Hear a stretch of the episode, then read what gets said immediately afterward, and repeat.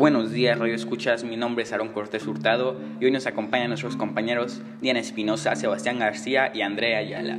Hoy les presentaremos un caso de ciberbullying, pero para empezar les daré un pequeño resumen de lo que es el ciberbullying.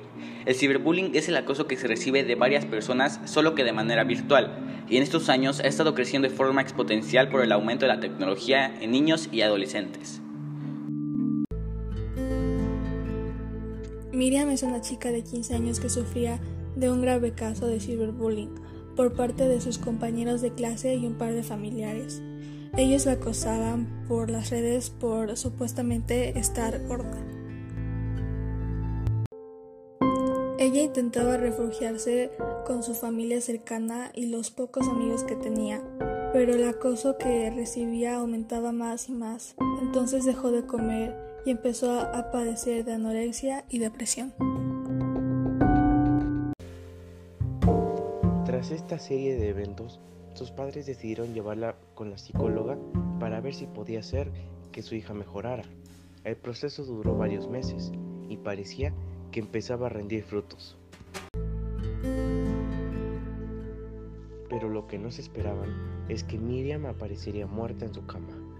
Resulta que sí mejoró de forma psicológica, pero todo el daño que había sufrido su cuerpo seguía y terminó muerta un 19 de junio.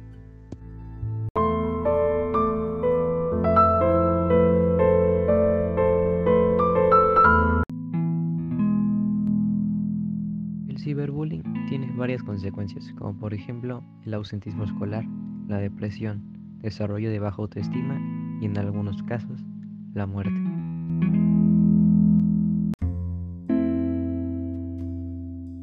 Para evitar el ciberbullying hay varias formas, como por ejemplo hablar y fomentar las confianzas, cuidar la privacidad, no caer en el juego de los demás y tener cuidado donde navegas, entre otras.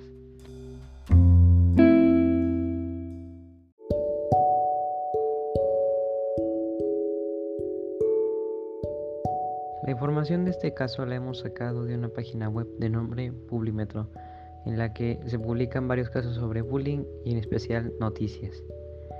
Eh, gracias por escuchar el podcast y esperamos que puedan comprender mejor qué es lo que puede causar el ciberbullying. Gracias.